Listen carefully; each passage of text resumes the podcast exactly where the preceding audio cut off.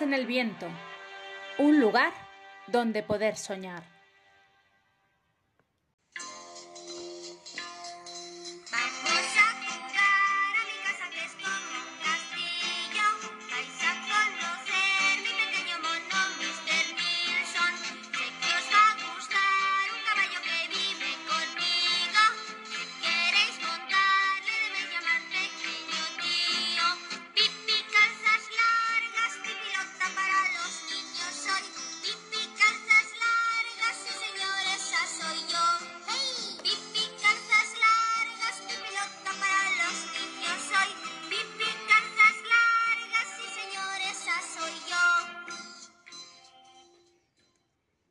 Bienvenidos al treceavo capítulo del libro Pipi Calzas Largas, escrito por Astrid Lindgren. Pipi va de compras. Un hermoso día de primavera en que el sol resplandecía radiante, los pájaros cantaban y el agua corría alegremente por las acequias. Annika y Tommy llegaron saltando a casa de Pipi. Tommy llevaba consigo un par de terrones de azúcar para el caballo de Pipi y tanto él como Anika se detuvieron en el porche y acariciaron al animal antes de entrar en la casa. Pipi estaba aún durmiendo, con los pies en la almohada y la cabeza entre las sábanas, pues tenía la costumbre de dormir así. Anika le pellizcó el dedo gordo del pie y le gritó ¡Despierta! El señor Nilsson, ya despierto, se había subido de un salto a la lámpara que colgaba del techo. Algo empezó a agitarse bajo la colcha y una cabeza pelirroja apareció de pronto. Pipi abrió sus vivos ojos y sonrió abiertamente. ¿Con qué eras tú la que me pellizcaba los pies? Creí que sería mi padre, el rey de los caníbales, que quería ver si tengo callos. Se sentó en el borde de la cama y se puso las medias, una negra y otra de color castaño. Mientras siga llevando estos zapatones, nunca tendré callos, exclamó a la vez que se calzaba unos zapatos negros que eran exactamente dos veces mayores que sus pies. Pipi. ¿Qué podemos hacer hoy? Ni Anika ni yo tenemos colegio, dijo Tommy. Lo pensaremos, repuso Pipi. No podemos bailar alrededor del árbol de Navidad, porque hace tres meses que lo tiramos. Podríamos haber estado toda la mañana danzando sobre el hielo, si aún lo hubiese. También sería divertido buscar oro. Pero ¿cómo? Si no sabemos dónde excavar. Además, casi todo el oro está en Alaska, y hay allí tantos buscadores de oro que no queda sitio para nosotros. Tendremos que inventar otra cosa. Hmm. Sí, algo divertido, dijo Anika. Pipi recogió sus cabellos en dos gruesas trenzas que se quedaron tiesas hacia arriba y reflexionó. ¿Y si fuéramos de compras a la ciudad? dijo al fin. Pero si no tenemos dinero, replicó Tommy. Yo sí que tengo, dijo Pipi. Y para demostrarlo, abrió la maleta abarrotada de monedas de oro. Cogió un buen puñado de ellas y se lo echó al bolsillo del delantal, que le quedaba exactamente en medio del estómago. Si pudiese encontrar mi sombrero, ya estaría preparada para salir, dijo. Pero el sombrero no aparecía por ninguna parte. Pipi miró primero en la leñera y, cosa extraña, el sombrero no estaba allí. Entonces buscó en la despensa y miró en la cesta del pan, donde no halló más que una liga, un despertador roto y una rosquilla. Finalmente echó un vistazo al estante de los sombreros y tampoco. Solo encontró una sartén un destornillador y un trozo de queso. Aquí no hay orden. Y no se puede encontrar nada. exclamó furiosa. Menos mal que he encontrado este pedazo de queso, que hacía tanto tiempo que andaba buscando. Luego gritó ¡Eh, sombrero! ¿Vienes de compras o no? Si no apareces inmediatamente, te dejo. El sombrero no apareció. Te arrepentirás de haber sido tan tonto. Pero cuando vuelva a casa, no quiero oír ninguna queja. advirtió severamente. Minutos después, emprendieron el camino de la ciudad. Tommy, Anika y Pipi. Esta con el señor Nilsson en el hombro. El sol era radiante, el cielo intensamente azul, y los niños estaban felices. En la cuneta el agua se deslizaba alegremente. La cuneta era profunda y contenía gran cantidad de agua. ¡Me gustan los arroyos! dijo Pipi, y sin pensarlo mucho, saltó al agua.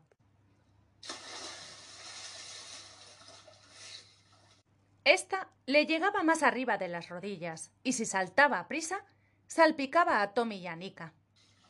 ¡Estoy haciendo el barco!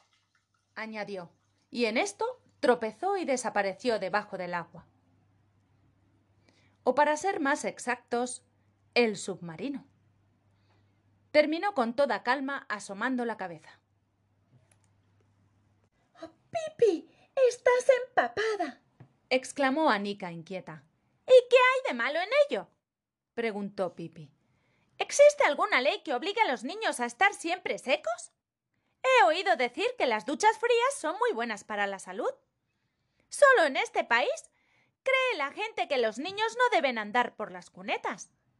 En América, las cunetas están tan llenas de niños que no hay sitio para el agua.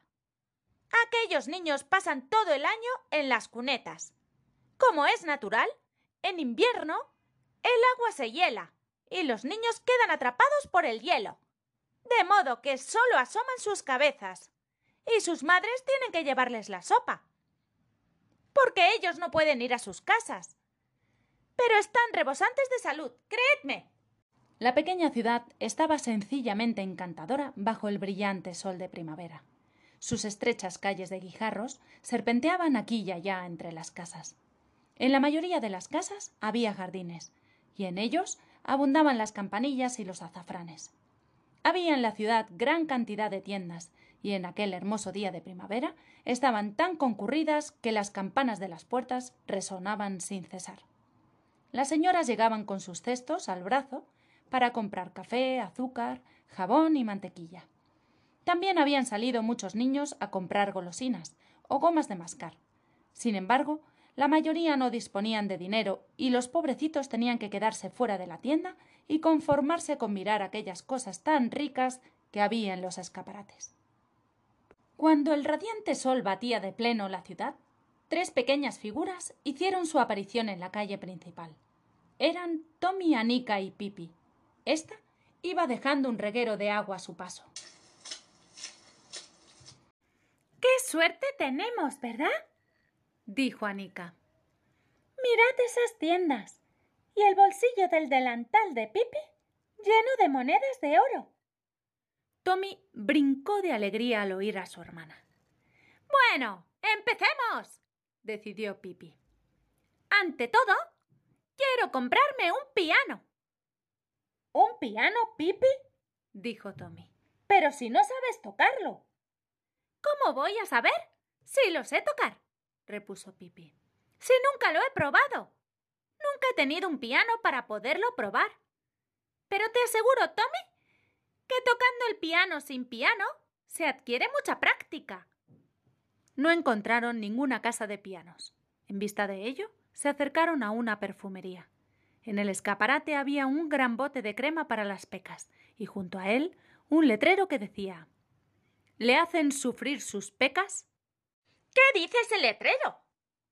preguntó Pipi, que apenas sabía leer porque no quería ir al colegio como el resto de los niños. ¿Le hacen sufrir sus pecas? leyó Anika. ¿Eso dice? preguntó Pipi pensativa. Bueno, pues una pregunta cortés merece también una cortés respuesta. Vamos a entrar. Entró en el establecimiento seguida de cerca por Tommy y Anika. Detrás del mostrador había una señora de cierta edad. Pipi se dirigió a ella y le dijo No. muy resueltamente. ¿Qué deseas? Le preguntó la señora. No. repitió Pipi. No te comprendo. Las pecas no me hacen sufrir, precisó Pipi. Entonces comprendió la señora al ver a Pipi y dirigirle una mirada de arriba abajo. Pero, hijita mía, si tienes la cara llena de pecas. Ya lo sé, repuso Pipi. Pero no me hacen sufrir. Las quiero mucho. Adiós. Dio media vuelta y echó a andar. Pero al llegar a la puerta se volvió y dijo Si alguna vez tiene usted alguna crema que haga salir más pecas, mándeme siete u ocho botes. Al lado de la perfumería había una tienda de vestidos. ¿Todavía? No hemos hecho nada. Pero ahora la cosa va en serio, dijo Pipi. Y entraron en la tienda. Primero Pipi, luego Tommy y detrás Anika. Lo primero que vieron fue un bonito maniquí que representaba una señora muy elegante con un vestido de raso azul. Pipi se acercó al maniquí y le estrechó la mano. ¿Qué tal, señora? ¿Cómo está usted? Supongo que usted será la propietaria de esta tienda. Encantada de conocerla. Y sacudía la mano del maniquí cada vez más calurosamente. Entonces ocurrió algo espantoso. El brazo del maniquí se desprendió y salió por la boca de la manga de raso. Y allí se quedó Pipi con un brazo de blanca felpa en la mano. Tommy estaba aterrado y Anika a punto de echarse a llorar. En esto, un empleado acudió a todo correr y puso a Pipi de vuelta y media. ¡Eh, eh! ¡Pare el carro! Dijo Pipi, harta de tanto grito. Yo creí que esta tienda era un autoservicio y me interesaba comprar este brazo. El empleado se sulfuró entonces mucho más y dijo que el maniquí no estaba en venta, y mucho menos uno de sus brazos nada más, pero que Pipi Tendría que pagar todo el maniquí por haberlo roto. La cosa tiene gracia, exclamó Pipi. Espero que en las otras tiendas no estén tan locos como ustedes. Imaginaos que la próxima vez que tenga que hacer puré de nabos para la cena, vaya a la carnicería a comprar un hueso de cerdo y el carnicero me obligue a llevarme el cerdo entero. Mientras hablaba, sacó distraídamente unas monedas de oro del bolsillo de su delantal y las dejó sobre el mostrador. El empleado se quedó mudo de asombro. ¿Cuesta esa señora más que esto? preguntó Pipi. Oh, no, ni muchísimo menos, dijo el empleado con una cortés reverencia. Bien, pues quédese con el cambio y cómpreles algo a sus hijos, dijo Pipi, y se dirigió a la puerta. El empleado corrió tras ella, sin cesar de hacerle reverencias y le preguntó a dónde tenía que enviarle el maniquí. No quiero más que este brazo, y me lo llevaré yo misma. El resto puede usted repartirlo entre los pobres. Adiós. Pero, ¿qué vas a hacer con ese brazo, Pipi? preguntó Tommy. ¿Qué qué voy a hacer? ¿No hay gente que tiene dientes postizos, pelucas postizas e incluso narices postizas? Pues bien, yo puedo tener un brazo postizo. Y ya que hablamos de brazos, permíteme que te diga que es muy práctico tener tres. Recuerdo que una vez, cuando papá y yo navegábamos por esos mares de Dios, llegamos a una ciudad donde todo el mundo tenía tres. Os aseguro que es una cosa utilísima. Os pondré un ejemplo. Cuando estaban sentados a la mesa y tenían el tenedor en una mano y el cuchillo en la otra, de pronto necesitaban rascarse una oreja. No venía nada mal poder sacar un tercer brazo. Así ganaban mucho tiempo. Pipi quedó pensativa y al fin exclamó Ya estoy mintiendo otra vez. A cada momento bullen las mentiras en mi interior. No puedo evitarlo. La verdad es que en aquella ciudad Nadie tenía tres brazos. Todo el mundo tenía dos. Permaneció muda y ensimismada durante unos instantes.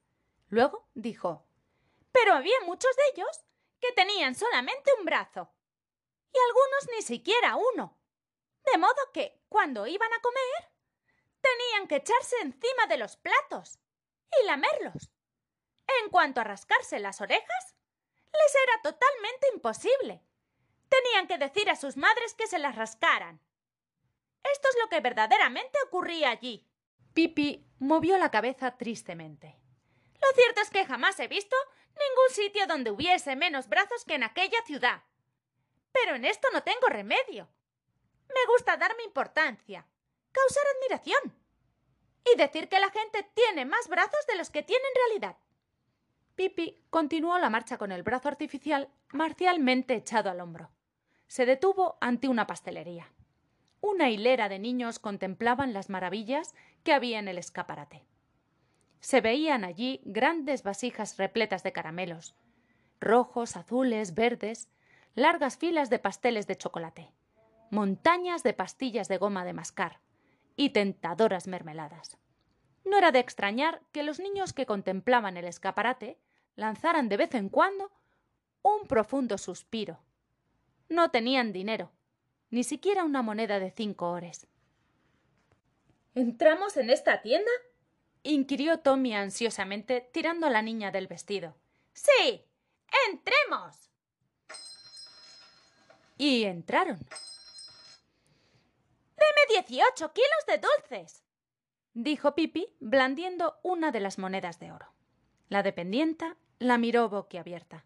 No estaba acostumbrada a que le compraran tantos dulces de una vez. Querrá usted decir dieciocho dulces, ¿no? preguntó. ¡Dieciocho kilos de dulces! repitió Pipi y depositó la moneda de oro en el mostrador. La dependienta tuvo que empezar a toda prisa a pesar dulces en grandes bolsas de papel. Anika y Tommy iban señalando los más ricos. Había unos de color rojo que eran deliciosos. Después de morderlos un poco, se tropezaba uno con el centro de crema. Otros, de un sabor ácido y color verde, tampoco estaban mal. La jalea de frambuesa y las barritas de regaliz no se quedaban atrás. Nos podemos llevar tres kilos de cada clase, sugirió Anika. Y así lo hicieron. Si además me llevo sesenta barritas de azúcar y setenta y dos bolsas de caramelos, no creo que necesite nada más por hoy, excepto ciento tres cigarrillos de chocolate, dijo Pipi. Necesitaría una carretilla para poder llevarme todo esto. La dependienta le dijo que seguramente encontraría carretillas en la tienda de juguetes de al lado. Mientras tanto, se había congregado ante la pastelería una gran muchedumbre de niños. Miraban por el escaparate y casi se desmayaron cuando vieron las cantidades de dulces que Pipi compraba. Pipi corrió a la tienda vecina, compró un carrito y cargó en él los paquetes. Luego miró al grupo de niños y exclamó Si alguno de vosotros no quiere comer dulces, que dé un paso al frente. Nadie dio un paso al frente. Bueno, dijo Pipi. Entonces, que lo den los niños que quieran comer dulces. Veintitrés niños dieron un paso al frente, y entre ellos estaban Anika y Tommy. Tommy, abre las bolsas, dispuso Pipi. Tommy obedeció, y acto seguido empezó un festín de dulces sin precedentes en aquella ciudad. Todos los niños se llenaron la boca de dulces. Aquellos dulces rojos con su delicioso centro de crema y los ácidos de color verde, y también los de regaliz y los de jalea de frambuesa. Algunos sostenían al mismo tiempo un cigarrillo de chocolate entre los labios, pues el sabor del chocolate y el de la jalea de frambuesa, unidos, forman un conjunto formidable. De todas direcciones acudían niños corriendo, y Pipi repartía dulces a manos llenas. Tendré que ir a comprar dieciocho kilos más, dijo. De lo contrario, no quedará nada para mañana. Compró dieciocho kilos más, pero ni aun así quedó gran cosa para el día siguiente. Ahora vamos a la tienda de al lado, dijo Pipi. Entró en la tienda de juguetes y todos los niños la siguieron. Había toda clase de maravillas, trenes y automóviles de cuerda, muñecas con preciosos vestidos, minúsculas vajillas, pistolas de juguete, soldados de plomo, perros y elefantes de trapo, marionetas. ¿En qué puedo servirles? preguntó el dependiente. Quisiéramos un poco de todo, repuso Pipi, paseando la mirada por los estantes. Andamos muy mal de marionetas, por ejemplo, y de pistolas. Supongo que usted podrá poner remedio a esto. Pipi sacó un puñado de monedas de oro, con lo cual los niños pudieron elegir todo aquello que más deseaban. Anika escogió una bonita muñeca de claro y rizado cabello, que llevaba un vestido de raso de color de rosa y que decía mamá cuando se le apretaba el estómago. Tommy se llevó una cerbatana y una máquina de vapor. Los demás niños escogieron también lo que más les gustó.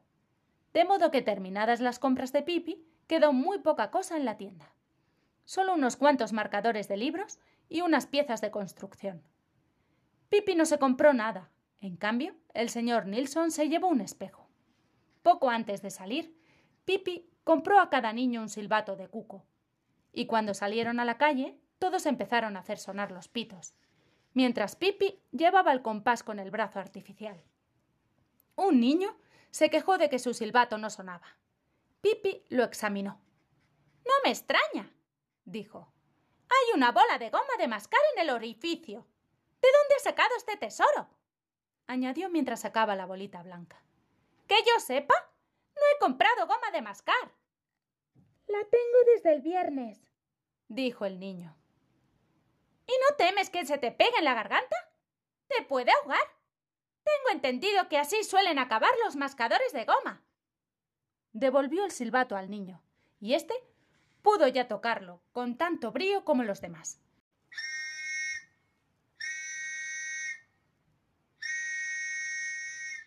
Armaron tal jaleo en la calle principal que acudió un policía a ver qué pasaba. ¿Qué significa este estrépito? exclamó. Es la marcha del regimiento de Cronenberg, explicó Pipi. Pero no puedo asegurarle que todos los muchachos se den cuenta de ello. Algunos parecen creer que están tocando eso de que vuestras canciones resuenen como el trueno. ¡Silencio! bramó el policía llevándose las manos a los oídos. Pipi le dio unos golpecitos amistosos en la espalda, con el brazo artificial. Menos mal que no hemos comprado saxofones, comentó. Los silbatos de Cuco fueron callando uno tras otro, y al fin solo se oía de vez en cuando el débil sonido del silbato de Tommy. El policía dijo con énfasis que no se permitían las reuniones numerosas en el centro de la población, y que cada cual debía irse a su casa. Los niños no pusieron objeción alguna. Ansiaban probar sus trenes, jugar con los automóviles o acostarse con sus muñequitas. Por eso, todos se marcharon a sus casas felices y contentos. Aquella noche ninguno de ellos cenó. Pipi, Tommy y Anika emprendieron también el regreso. Pipi tiraba del carrito, miraba todos los anuncios que encontraba a su paso y los deletreaba lo mejor que podía. Far, ma, ci, a. ¿No es ahí donde se compran las medicinas? Sí, es ahí donde se compran las me, ti, ci, nas, respondió Anika. Pues voy a entrar a comprar algunas, dijo Pipi. Pero no estás enferma, ¿verdad? preguntó Tommy. No, pero puedo estarlo. Hay millones de personas que han enfermado y han muerto precisamente por no comprar las melecinas. Estáis muy equivocados si creéis que a mí me va a pasar lo mismo. Al entrar, vieron que el farmacéutico estaba llenando las cápsulas. Solo quería llenar algunas más, porque ya casi era la hora de cerrar. Pipi, Tommy y Anika se acercaron al mostrador. Deme usted cuatro litros de melecina, dijo Pipi. ¿Qué clase de medicina? preguntó el farmacéutico impaciente. Pues alguna que sea buena para las enfermedades, respondió Pipi. ¿Qué clase de enfermedades? preguntó el farmacéutico cada vez más impaciente. Mire, denos una que sirva para la tosferina, las rozaduras de los talones, el dolor de vientre y para cuando se mete una judía en la nariz o algo parecido. Y si es posible, que también se pueda usar para pulir los muebles. Tiene que ser una melecina muy buena. El farmacéutico dijo que no había ninguna medicina tan extraordinaria. Explicó que las diferentes enfermedades requerían medicinas diferentes. Y después de haber mencionado Pipi otras diez dolencias que quería curar, puso una gran hilera de frascos sobre el mostrador. En alguno de ellos pegó un papelito con la inscripción solo para uso externo, para que se supiese que aquellos medicamentos se utilizaban para friegas y no se podían tomar por la boca. Pipi pagó, Recogió los frascos, dio las gracias al farmacéutico y salió, seguida por Anika y Tommy. El farmacéutico miró el reloj y al ver que era la hora de cerrar, bajó la puerta metálica, feliz ante la idea de que iba a irse a casa a cenar.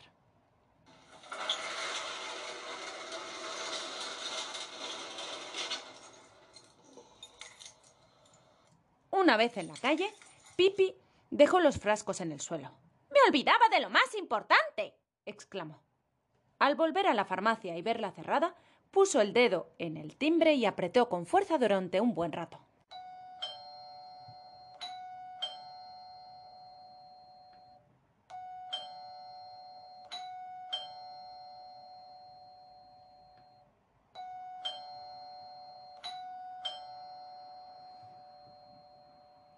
Anika y Tommy lo oyeron sonar claramente en el interior. Un momento después se abrió una ventanilla, que había en la misma puerta y que se utilizaba para despachar las medicinas por la noche en los casos de urgencia.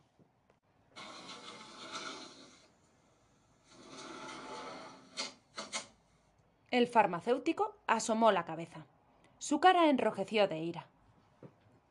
¿Qué quieres? preguntó. Perdóneme, señor, dijo Pipi. Pero acabo de acordarme de una cosa. ¿Usted sabe tanto de enfermedades? Que quería preguntarle. ¿Qué es mejor si se tiene dolor de estómago? ¿Comerse una salchicha caliente o remojarse el estómago con agua fría? La cara del farmacéutico estaba cada vez más roja. ¡Largo de aquí! gritó. ¡Venga! ¡Mira que! y cerró la ventanilla de golpe. ¡Uy! ¡Qué mal genio tiene! dijo Pipi. Ni que lo hubiera insultado. Tocó el timbre de nuevo.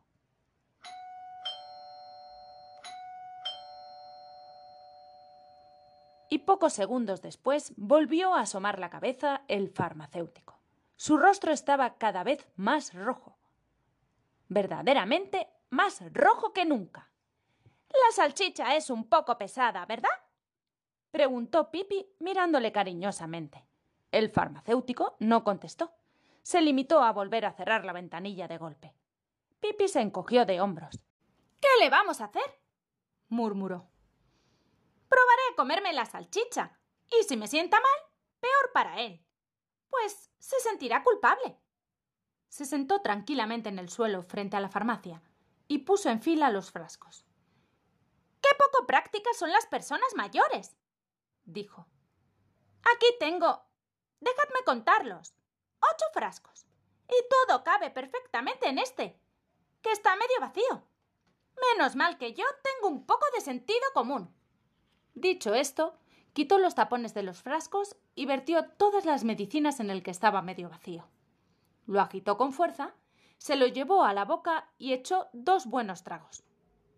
Anika, que sabía que algunos de aquellos medicamentos eran para dar friegas, sintió cierta inquietud. Pero, Pipi, exclamó. ¿Estás segura de que ninguna de esas medicinas es un veneno? Lo averiguaré, repuso Pipi alegremente. Lo sabré mañana lo más tarde. Si estoy viva todavía, tendremos la seguridad de que no hay aquí ningún veneno y de que hasta los niños pequeños pueden tomar esta mezcla. Anika y Tommy meditaron sobre el asunto. Poco después, Tommy dijo caviloso e intranquilo. Pero eso puede ser venenoso. ¿Y entonces? Entonces, podréis usar lo que queda en el frasco para pulir los muebles del comedor. Le atajó Pipi. Sea venenosa o no, la melecina se aprovechará. Y no habremos hecho un gasto inútil y depositó el frasco en el carrito, junto al brazo artificial, la máquina de vapor y la cerbatana de Tommy, la muñeca de Anika, y una bolsa con cinco dulces rojos que era todo lo que quedaba de los dieciocho kilos. El señor Nilsson iba también en el carro. Estaba cansado y tenía ganas de ir en el coche. ¿Sabéis una cosa? Esta melecina es muy buena. Me siento mucho mejor sobre todo por la parte de la espalda.